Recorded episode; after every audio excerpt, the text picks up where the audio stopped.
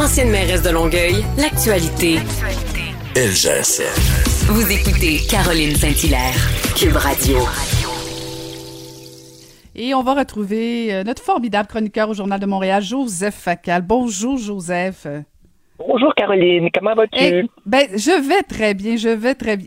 Quand j'ai lu ton ta chronique ce matin, euh, bienvenue à Santa Banana, ça m'a fait rire parce que ben en fait le titre, le, le déroulement de la chronique, c'était c'était c'était pas drôle, il y avait pas d'humour là-dedans, mais parce qu'on parle beaucoup des Québécois qui sont pas mal des Elvis Gratton cet été en Gaspésie, euh, dans les euh, différents sites de camping, les anti-masques, tout ça, mais finalement euh, dans ta chronique ce matin, tu fais allusion bien sûr qu'on est peut-être à Santa Banana, mais en lien avec ce qui se passe à Ottawa avec Justin Trudeau. Est-ce que tu penses vraiment que la comparution aujourd'hui de Justin Trudeau va tout changer, Joseph? Non, elle ne changera pas grand-chose.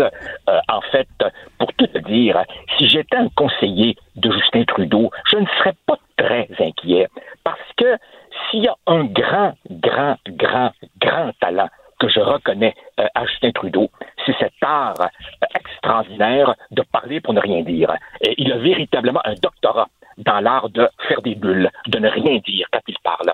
Or, tu sais comme moi qu'en commission parlementaire, le temps est minuté de manière extrêmement rigide. Chaque député a tant de secondes ou tant de minutes pour euh, donner son point de vue et la personne qui comparaît peut, avec des notes préparées d'avance, faire des phrases et des phrases et des phrases et regarder euh, le temps s'écouler. Elle peut, euh, comme on dit au soccer, jouer l'horloge et finalement, ce sera un mauvais moment à passer, mais je pense pas euh, qu'il y aura de grands dommages pour lui. Il va évidemment s'excuser, qui sait, il va peut-être même verser une larme, il va dire ben oui, une erreur de jugement, j'aurais dû être un peu plus euh, un peu plus vigilant, mais je pense pas qu'il y ait euh, un grand danger pour lui. En fait, il serait intéressant, si tu veux, d'avoir des éclairages sur au moins trois questions.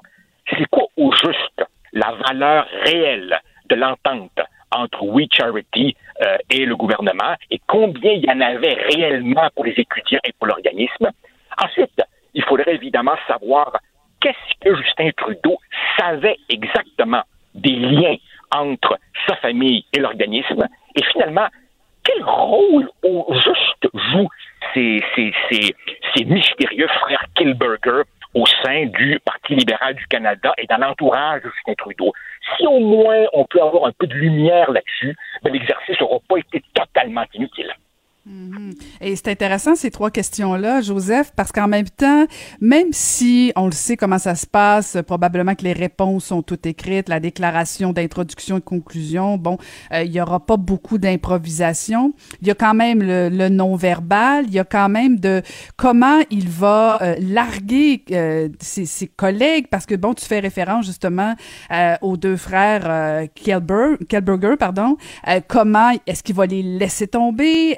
Ou bien est-ce qu'il va s'en distancier? Euh, est-ce qu'il va abandonner Bill Morneau ou au contraire, il va le défendre? Il y a quand même des postures euh, qui sont pas simples pour Justin Trudeau. Ah, c'est clair que euh, quand la soupe est chaude, il faut toujours un bouc émissaire. Alors évidemment, le cas classique, c'est de blâmer les fonctionnaires. On verra.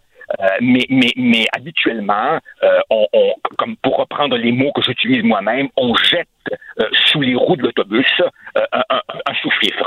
Ça m'étonnerait beaucoup que le premier ministre ou le ministre des Finances euh, lui-même cède leur place comme le demandent les partis d'opposition. Alors, il faudrait évidemment désigner à la vindicte populaire quelqu'un, mais je pense pas que Justin Trudeau lui-même en, en, le prix, sauf évidemment dans les sondages. Euh, là, euh, évidemment, euh, ça risque d'être un peu plus problématique. Et puis, je te rappelle que Justin Trudeau euh, est à la tête d'un gouvernement minoritaire qui se maintient à cause de l'appui du NPD et ça va devenir de plus en plus gênant pour les néo-démocrates de soutenir ce gouvernement-là.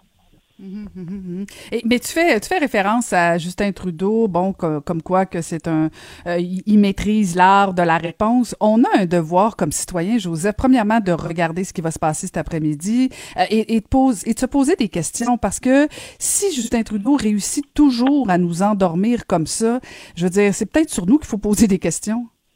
Ah, ben justement, tu vois, ça c'est l'un des points que j'aborde euh, dans, ma chronique euh, en, utilisant évidemment l'expression Santa Banana. C'est que le gouvernement fédéral et, Justin Trudeau et beaucoup de diplomates canadiens aiment beaucoup surfer, si tu veux, sur la bonne réputation du Canada dans le monde, particulièrement euh, auprès des pays en voie de développement, l'aide internationale, les missions de paix, la médiation des conflits, euh, et, surtout dans ces parties du monde où la démocratie est assez peu enracinée. Et puis tu regardes évidemment ce que sont ces, pays qu'on appelle de manière méprisante des républiques de bananes, et qu'est-ce qu'on y voit? mais on y voit par exemple le chef de l'État qui place les membres de sa famille à des postes importants, qui nomme qui il veut, qui congédie qui il veut, qui donne de l'argent à qui il veut. Il fait ça en toute impunité, sans rendre de compte. Il voit pas clairement de ligne de démarcation entre les coffres de l'État et les siens. Puis, non, sans, sans aller jusqu'à dire que le Canada est un peu latent, ben écoute, euh, on a un peu l'impression, effectivement, que Justin Trudeau se considère un peu comme une espèce d'héritier. Il a une attitude un peu royale. Il est presque un peu choqué qu'on ose lui dire Hey, wow, un instant là. Comme, comme si c'était une espèce de crime de lèse-majesté. Et, et, tu as raison. C'est un peu à nous à nous poser des questions. Car après tout, euh, c'est quand même les Canadiens qui l'ont élu. Et quand on regarde le fait que finalement, ben, ce sera sa troisième enquête euh, par le commissaire à l'éthique, ben, tu te dis qu'entre les Canadiens et les bananiens, il n'y a peut-être pas une si grande différence que ça. ah, je suis pas certaine qu'à Ottawa, on est content de t'entendre, là, Joseph. Euh, mais mais euh, blague à part, il y a quelque chose de, de fatigant, par exemple, avec euh, l'organisme We Charity. Puis je sais pas si tu vas partager mon avis. Puis on n'a pas parlé beaucoup, mais cet organisme-là est pas très présent au Québec. et je sais pas si c'est le Bloc québécois qui va poser la question ou le Parti conservateur ou le NPD, mais, mais comment on a pu justifier à Ottawa euh, que, premièrement, on va se le dire, les, fonctionnaires euh, canadiens ont bien géré les programmes euh, de, Justin Trudeau. Et là, on a voulu donner à We Charity ce, ce, ce, ce programme-là de venir en aide aux bénévoles. Mais moi, je me demande si les Québécois auraient fait partie de ce grand programme-là, parce que je, suis pas certaine qu'on s'y réfère beaucoup à We Charity. Moi, je, je connaissais pas particulièrement ça, là, Joseph. Écoute, moi, je connaissais absolument pas ça. Je me rappelle de l'un des deux frères Kilberger. Tu te rappelles, tu te rappelles, il y a quelques années, il était tout jeune et il avait fait sensation euh, en, en, prenant une position humaniste, bon, contre les conflits dans le monde et tout. Alors, il a maintenant l'ordre du Canada et tout. Mais quand tu regardes, évidemment, le parcours de ce monsieur et de son frère, c'est très, très, très, disons, euh, Toronto-centrique.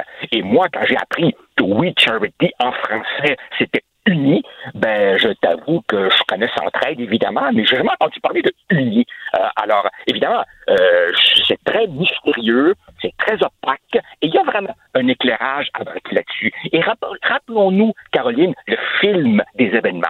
La première justification de Justin Trudeau dans cette affaire-là est sortie, c'est ah ben on a choisi cet organisme-là les fonctionnaires nous l'avaient recommandé. Ben, je m'excuse.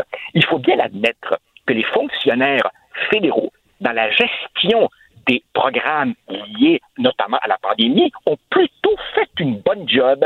Je serais extrêmement étonné, extrêmement étonné que la haute fonction publique fédérale, qui est, je l'avoue, compétente, ait recommandé qu'on donne de telle largesse à un organisme dont on apprend par ailleurs qu'il était en difficulté financière et que dans le fond, pour lui, c'est de l'oxygène que de recevoir ce, contrat du gouvernement fédéral. D'ailleurs, souviens-toi, quand on a, quand Justin Trudeau nous a dit c'est une recommandation des fonctionnaires, on lui a demandé pourrions-nous voir la recommandation, s'il vous plaît? Et on l'a jamais vu. Alors, effectivement, il y a beaucoup, beaucoup de mystères, mais plus largement aussi, c'est cette espèce d'arrogance du, gouvernement Trudeau qui, au fond, ne fait preuve de modestie, ne fait preuve d'humilité que devant les pensionnats autochtones. Pour le reste, là, évidemment, on considère que le Canada est une sorte de terrain de jeu dont on aurait hérité de droits divins parce qu'au fond, on s'appelle Trudeau au lieu de s'appeler Tremblay ou Trépanier. Toujours un plaisir de te parler. J'ai hâte qu'on se reparle de cette comparution de Justin Trudeau cet après-midi. Bon, bon visionnement, bon cinéma, Joseph, et on s'en reparle avec beaucoup de plaisir. Merci, au revoir, bonne journée. Bonne journée. C'était Joseph Facal, chroniqueur au Journal de Montréal.